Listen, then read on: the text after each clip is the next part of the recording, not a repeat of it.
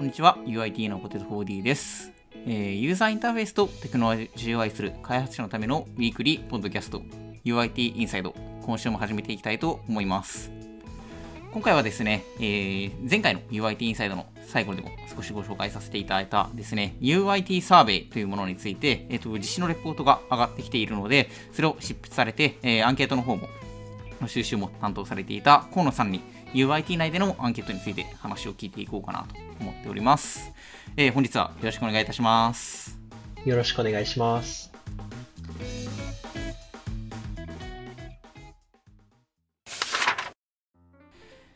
えーでは早速ですね、河野さんの方に、えー UIT サーベイ2022ですかね、について簡単にご説明いただいてもよろしいでしょうか？はい、えー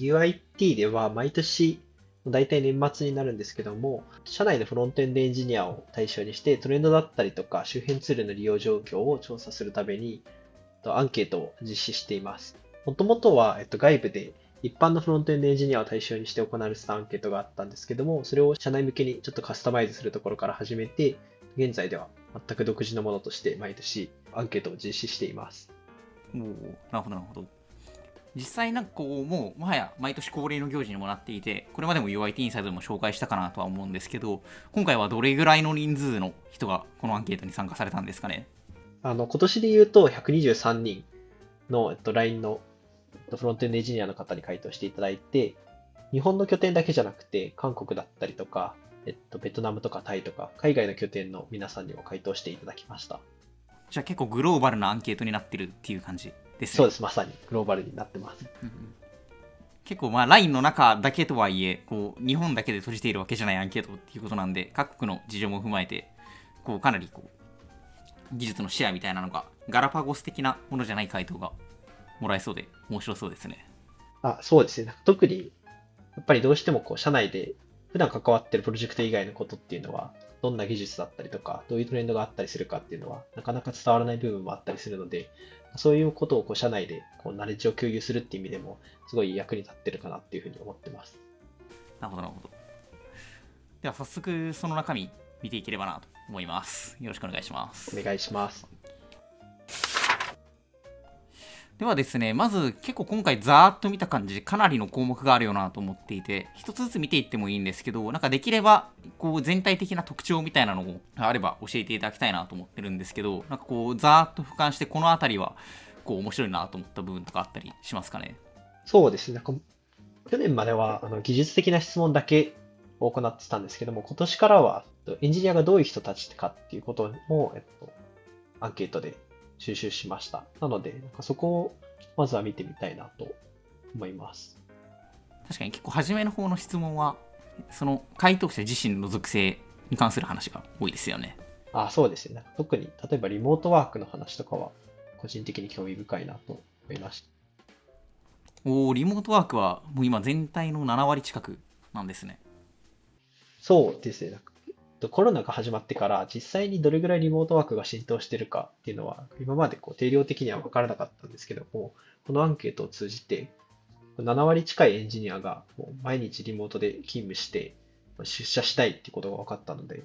それはすごい面白いなっていうふうに感じました。確かに確かに。このオールウェイズの回答の人が7割近いですし、それに加えて、まあ、ほぼ週1か2ぐらいしか出社しないよっていう人も20%ぐらいいて、もうそこを合わせると、リモートが中心な人が9割強ですかね。ですね。もうほとんどの人がもうリモートを好んでいて、実際にオフィスでも人を見ないので、それがすごいこう数字として現れて興味深いなっていうふうに思いました。確かに、たまに出社しても、まあ、こういる人はいるけれども、まあ、基本ほとんどいないよねっていう風な感じになってますもんね。ああ、そうですね。何か他に属性周りで気になったところはあったりしますか？そうですね。やっぱり LINE で特徴的なのは結構言語に関する質問かなというふうに思っていて、結構東京の LINE のオフィスでも英語を使うプロジェクトはあったりするんですけども、それ以上に LINE 福岡だったりとか LINE プラスとか、こう拠点によってどういう言語を使ってて、どのぐらいの割合で使ってるかみたいなことが分かったので、これもすごい LINE ならではで興味深い内容かなと思いました。ほうほうほうかなりあれなんですね拠点ごとによってその使われてる言語の比率とかも変わってくる感じなんですかねそうですね。まさになんか、同じ国内の拠点でも LINE 福岡とかだと英語を使ってるエンジニアの方が多かったりとかして、そこの対比も面白いなというふうに思いました。まあ、確かに東京だと日本語がやっぱり圧倒的に使われている感じですけど福岡に関してはもう英語の方が多いんですねなんなら9割ぐらいのエンジニアは英語に触れてるっていう結構衝撃的な内容。で。確かに。東京だとちょうど4割ですかね。が英語に触れてるって感じなんでもうほんと倍以上の人が英語を中心的に使ってるって感じなんでかなりここもこう各拠点の色が出てる感じがありますね。では属性の話は、えーと、結構特徴的なのはそれぐらいかなと思うんで技術的なところ、えー、いければなと思うんですけれどもなんか技術的なところで言うとまずなんかこの辺が面白かったみたいなところあったりしますかね？そうですね。結構その、えっと、JavaScript の UI フレームワークについて聞いてる質問があるんですけども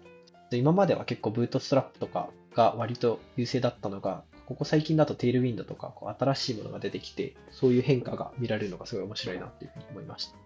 確かに本当ですね。なんかこれまでやっぱり我々の社内っていうと専用のあのブーツトラップベースのフレームワークがあるからあの存在していたからっていうのもありますけどかなりブーツトラップが優勢なところがありましたけれどもそういった潮流から少しずつ変わってきてるような印象は受けますね。そうですね。で、あの経験だけじゃなくて実際社内で何を使ってるかっていう説問も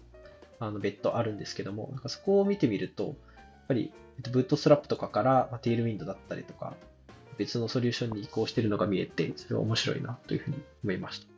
あ、本当ですね。もはやブートストラップ、通常のブートストラップよりはテールウィンドの方がこう利用率が高い状態になってきてるんですね。まあ、ただなんか、もう一つ、こう、この結果を見て思ったのは、テールウィンドとかが普及してるとはいえ、一方でまだやっぱりこう、何も使わないっていう選択肢フルスクラッチで実装するみたいなことを選ぶエンジニアも結構多くて、なんかそれは、それで興味深いなというふうに感じました。ここは結構あれですね、なんか LINE という会社がかなりこうデザインを忠実に再現するっていう傾向があるからっていうのもにも由来してそうな感じはありますよね。あそうですね。結構デザイナーさんと話して、ここは1ピクセル書いてほしいとか、すごいこだわりがある場面も多いので、やっぱそういうことに対応するためには、ナを使ってるっていうエンジニアも多いのかなっていうふうに推測できました。ですね。まあでもその中でも比較的テールウィンドとかはあれなんですかね、JIT とかを使って、例えば他は4ピクセルだけど、ここだけ5ピクセルみたいなのにも対応しやすいっていうのもあって、ちょっとずつシェアが上がってきてるみたいな事情も、なんかこう、ありそうな気がしてきますね。あ、そうですね。まさになんか衣とか、あ、衣っていうのは社内のブートストラップを元にしたツールなんですけども、衣だったりとか、まあ、他の UI フレームワークとかに比べると、テールウィンド CSS はこうメタ CSS フレームワークの感じがすごい強くて、それがこう、特にデザインがこうしっかりしたサービスを実装する上では、こう、強く効いてきてるのかなというふうに感じました。ですね、なんか我々の仕事の仕方とテールウィンドの思想みたいなのがうまくマッチしているような感じはしますな。あ、うまくマッチしてると思います。なんかその他で言うと、なんか UI 周りとかで興味深かったところはあったりしますか？他に結構 CSS プロセッサーの話が別の質問であって、なんかそこで今までであれば結構 SAS だったりとかがよく使われてるっていう結果が出てきてたんですけども、実際その何を使ってるかみたいなのを見ると、あんまり使われなくなってきてるみたいな結果が現れてたりして、それはあのすごい興味深いなというふうに感じました。なるほど、なるほど。そうですね、なんか我々かなりもう今だと React ベースのプロジェクトとかももう支配的になってきて、こう、SAS を使うとかっていうよりは結構 styled とかで完結するような機会も増えてきましたし、なんかそういったプレプロセッサーみたいなのに依存するみたいな機会は、まあポスト CSS とかは Tailwind の都合であれど、あとはかなり減ってきてるような印象は受けますよね。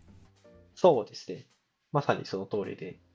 あんまりこう CSS の枠組みで管理をしたりとか拡張したりするっていうよりは、CSS の技術は使ってるんですけども、ま React だったりとか、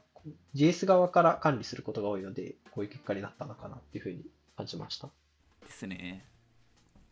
今、 styled って話が上がりましたけど、なんか styled 周りとか、そういった CSS in JS とかのソリューションに関するアンケートとかも取ったりしたんですかね？あ、そうですね。結構その最初の方では、ピュアな CSS 周りのあの質問が多かったんですけども、一応後半の方では、リアクトだったりとか、ビューの SP を使う時の CSS のソリューションについても設問があります。おその結果はどんな感じなんですか？結構意外だったのは、 styled-components だったりとか、 Emotion だったりとか、のライブラリを使うよりも CSS モジュールを使うみたいなことが好まれている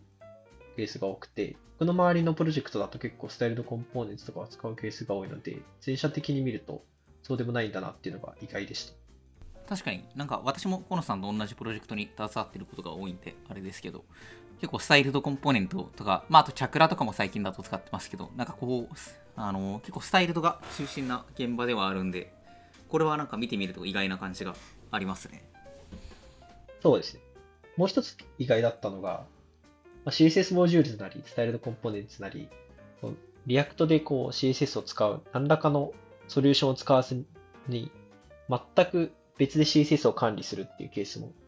結構多くて、35%とかですかね。かそれはきっとこう、マークアップエンジニアみたいなのを別で、えー、アサインしているプロジェクトとかだと、そういうふうにああの管理してるのかなっていうふうに思ったので、結構 LINE 特有で意外だなっていうふうに思いました。そうですね、結構、LINE っていう会社だと、もともと VJS とかがテンプレートエンジンと相性がいいっていうのもあって、そういった、あのー分業体制みたいなのがこう根強く生き残っているプロダクトもあって特に歴史長いものとかだとそうなんでそういうプロジェクトだと使わないっていう選択肢も出てくるっていう風な感じですかね。そうですね。まさにそんな感じだというふうに思ってて結構 LINE 特有の結果としてあの面白いなというふうに感じました。だもしかしたらかもしれないですね。その系譜を継いで CSS モジュールみたいな形で、CSS は CSS として書く文化で、まあ、移行先としてちょうどよかったから、スタイルドより、こう、ミスマッチしないみたいな感じなのかもしれないですよね。ああ、確かに、そうですね。既存の CSS で書かれたコードみたいなのを移行するってなった時に、スタイルドに移行すると、ちょっとコスト高いけど、CSS モジュールスなんだなら分割してインポートしていくだけなんでやりやすいみたいなのも結構事情としてある気はしてきましたね。確かに、こうどうしてもこう一気にスタイルドコンポーネンツとかに移行するってなると、ハードルが高いと思うんですけど、CSS モジュールとかを使う分では、こうインクリメンタルに移行することも可能なので、そういう意味ではあの相性がいいかもしれないですよ。そうですね、なんかそういう事情も含まれてるようなアンケートの気はしました。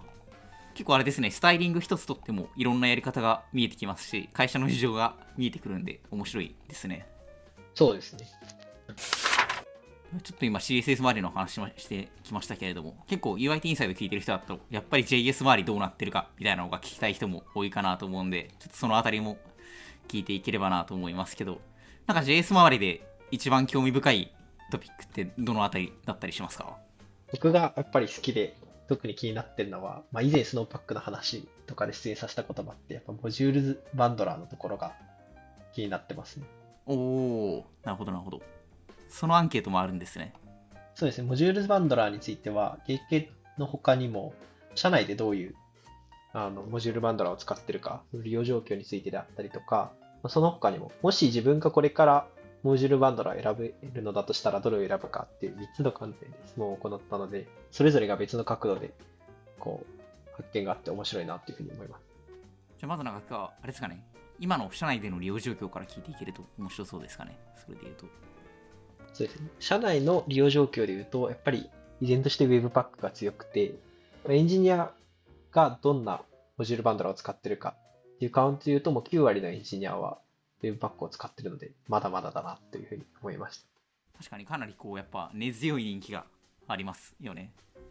ですね。やっぱりこう、Webpack だと、プラグインだったりとか、こう周辺の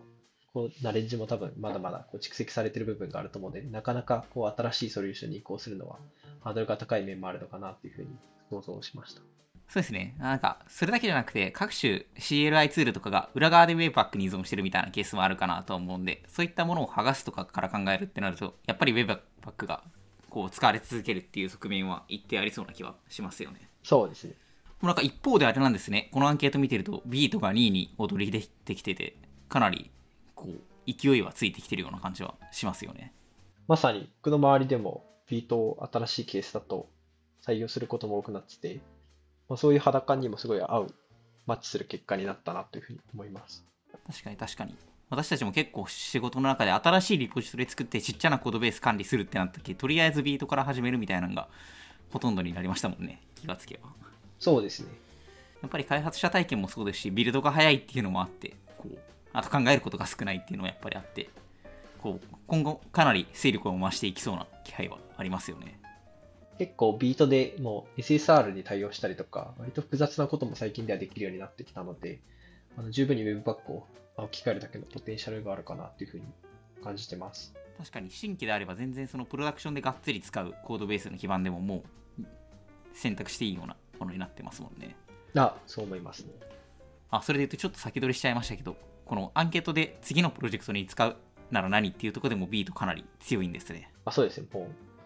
Webpack とビートが同じぐらいになってるので、きっとまた来年取ったら、あのビートがさらに伸びるだろうなっていうふうに思うので、ここからも目が離せないなっていうふうに思いました。確かに1年後にはこれもう逆転しそうですもんね。この感じだと。そうです。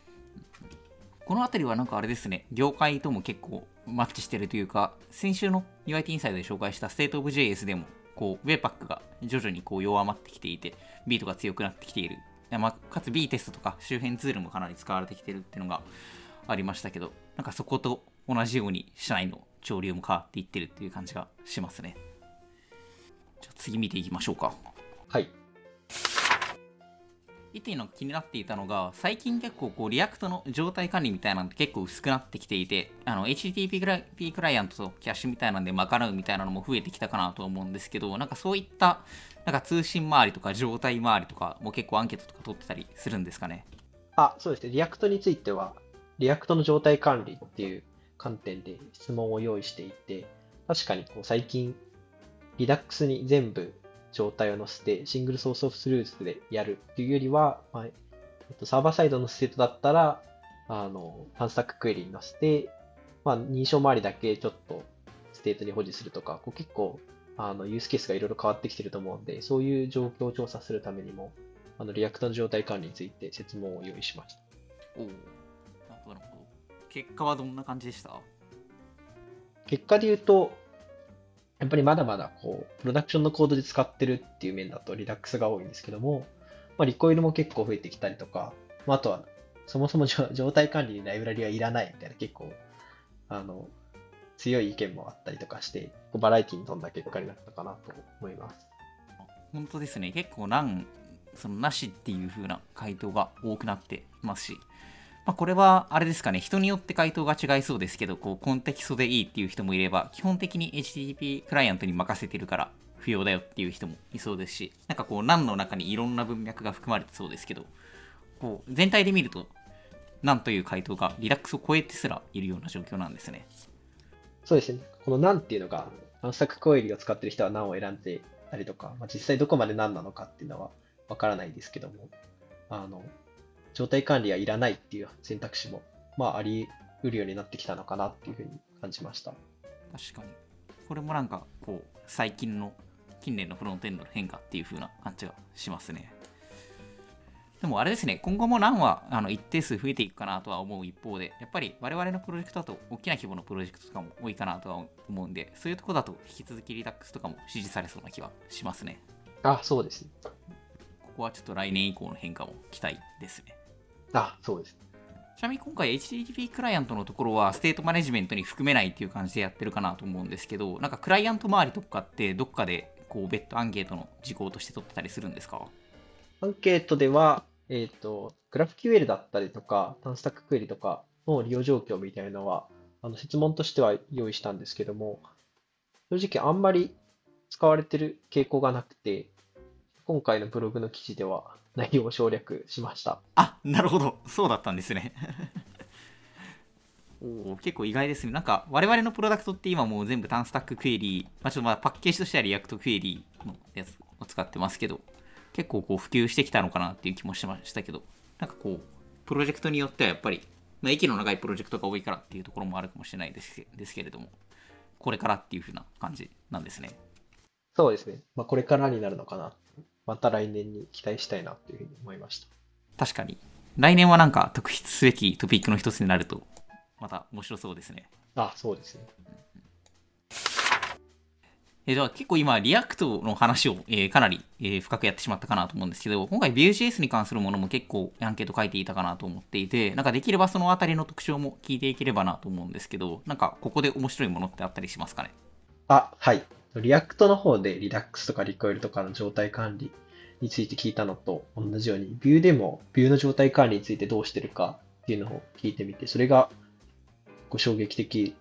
な結果になったと感じていますね。お、それはどんな感じだったんですか？そう。 React の場合だと、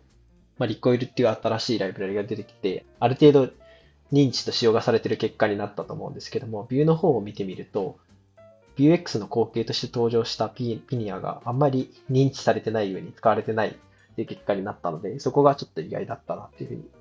思います。なるほど。確かに今ちょっとその箇所のアンケート開けてみましたけど、かなりこう圧倒的に Vuex が優勢で、ピニアはまだ細々と使われてるぐらいにとどまってそうですね。そうですね。結構知らないっていう人も4割ぐらいいて、まだまだReact の状況と比べると、その新しいライブラリが認知されてないんだなっていうのが意外でした、ね。なんかその心はどういったところに由来してそうなんでしょうね。結構、まあ、僕のあくまで想像ですけども、 React でこう Redux の後に Recoil が登場した時っていうのは、結構そのメンタルモデルみたいな、どういうアイディアかっていうところから変わってて、割とドラスティックな変化になってたと思うんですけど、Vuex とピニアの関係性で言うと、あの正当な後継で、実際のこう使い方とかは大きく変わらないので、新しいライブラリについても、どういう変化をしてるかが分かりにくいみたいなところがあったりとかするのかなっていうふうに思いました。そういうことがま認知だったりとか、仕様に影響してるのかなというふうに感じました。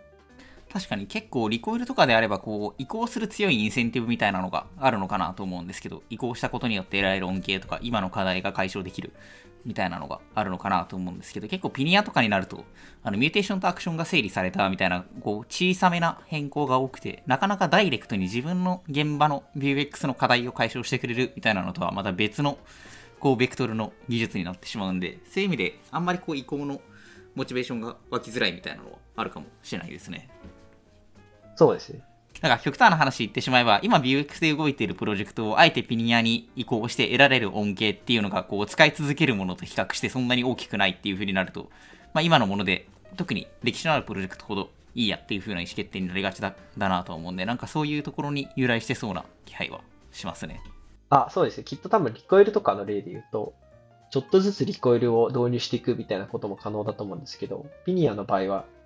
どちらかというと Vuex からまるっと置き換えるみたいなフローの方が想像できるのかなっていうふうに感じていて、まあ、そういうところも結果に影響してるのかなっていうふうに思いました。確かに。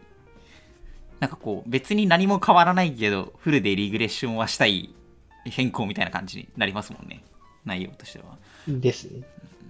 確かに、そう考えると、移行しづらいが、恩恵もそこまで大きくないみたいなところが響いてきそうなのかなとは思いますね。思いました。そういえば今、 React と Vue の個別の話をかなりしてからになっちゃうんですけど、今の会社として React と Vue のこう使用状況ってどんな感じになってるんですかね？結構全社的に見ると、やっぱり React が優勢な結果になりました。ただ、あの、拠点ごとの、あの、回答の傾向っていうのも別で集計していて、拠点ごとで見ると結構違う結果になってる拠点もあったりして、例えば東京とかだと、React が優勢なのには変わりないんですけども、 Vue も、あの、それに並ぶぐらい優勢で、あの、そういう拠点間の違いみたいなのが現れる結果になったかなと思います。確かに、そうですね、全体と東京だけで見ると傾、傾向が大きく変わってるような印象は受けますね。今回 Vue2 と Vue3 を別で集計してますけど、こう合算すると React とほぼ変わらないぐらいに東京はなってますもんね。そうですね。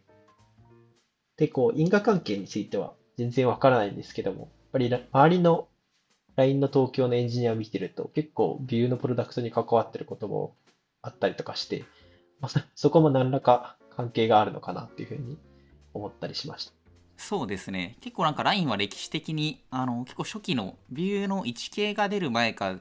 前ですかね。なんか 0K ぐらいの時からコミュニティに関わってた北さんって方がいらっしゃって、もう今退職されたんですけど、その人が Vue.js を結構初期の方に推し進めて、そこでバーッと普及したっていう流れがあるんで、その流れが今でも残ってるような感じはしますね。なるほどです。北圭さんの Twitter せっかくなんで、あの、ショーノートに載せておこうかなと思います。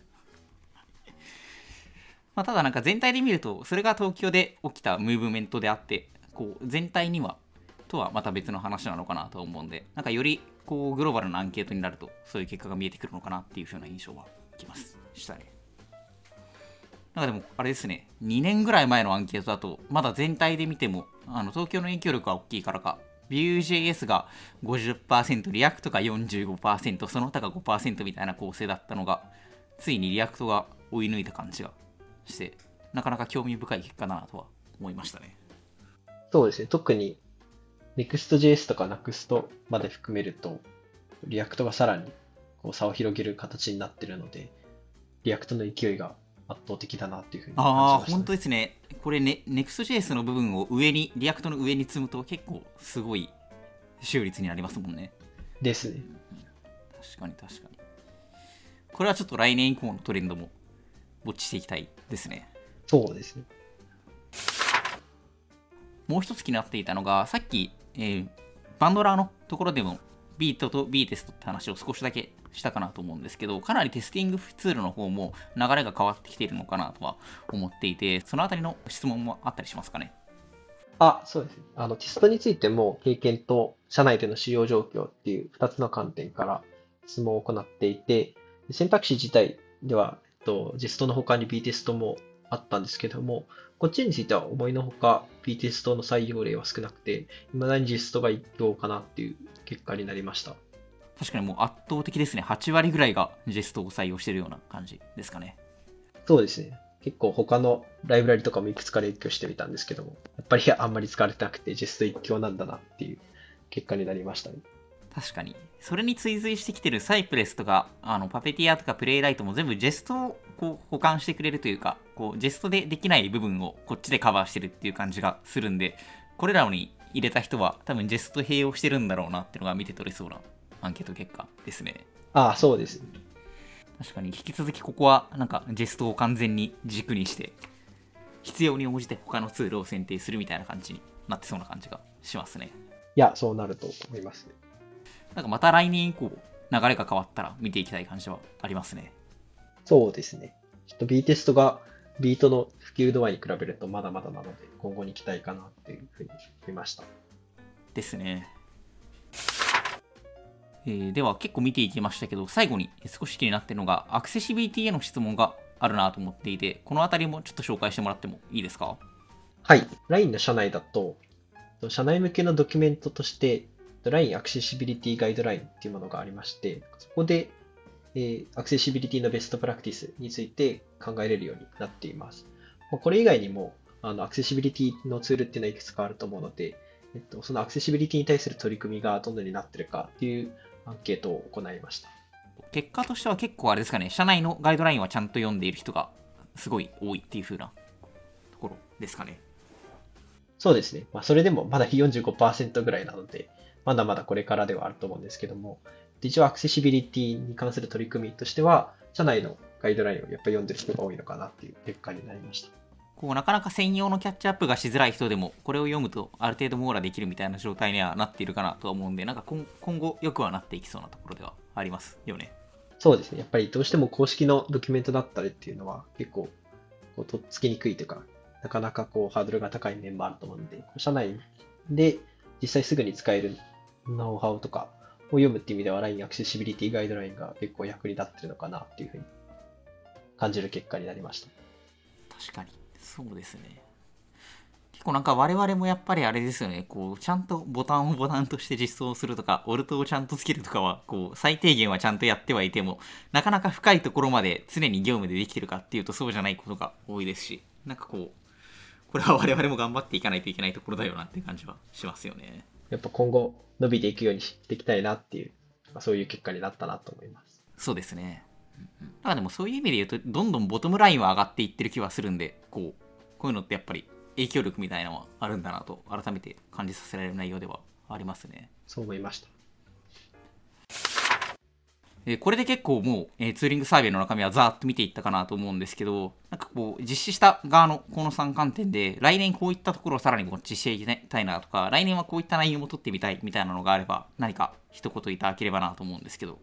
なんかあったりしますかね？そうですね。結構今年、 React だったりとか、 Vue の状態管理の、あの、設問を増やして、で、リダックスからリコイルへの移行だったりとか、ピニアがあんまりこう普及していない状況みたいなのが分かったので、まあ、来年はさらにそこを見ていって、状態管理周りのトレンドがどのように変化していくかみたいなのは、あの追っていきたいなというふうに思いました。確かにこう我々としてもどんどん移行していきたいモチベーションがあるはずなんでこうどうなっていくか楽しみなところではありそうですねそうですねあと結構このアンケートを実施している身だとあのその他みたいなところで自分が全く聞いたことがなかったライブラリだったりとかあのツールについて知ることができているのでなんか来年以降も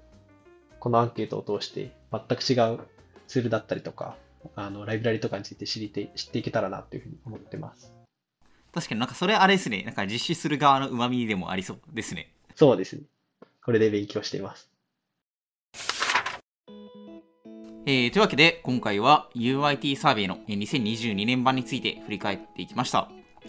えー、LINE のフロントエンド組織 UIT ではこのようなフロントエンドに関する、え、議論や意見交換を日々行っております。これまで UIT インサイドに発信したものの中ではですね、え社内勉強会などなどから始まったものも多くありますので、今後も、え内部の情報をどんどん、え UIT インサイドで発信していきたいなと思っております。また、このポッドキャストに関するご意見、ご感想は、え Twitter のハッシュタグで受け付けております。えー、ハッシュタグ、ハッシュ UIT アンダースコアインサイドにてつぶやいていただけますと、スタッフの方で拾っていこうかなと思っておりますので、ぜひ何かあればお気軽にツイートいただければと思います。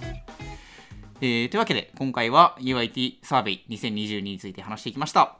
りがとうございました。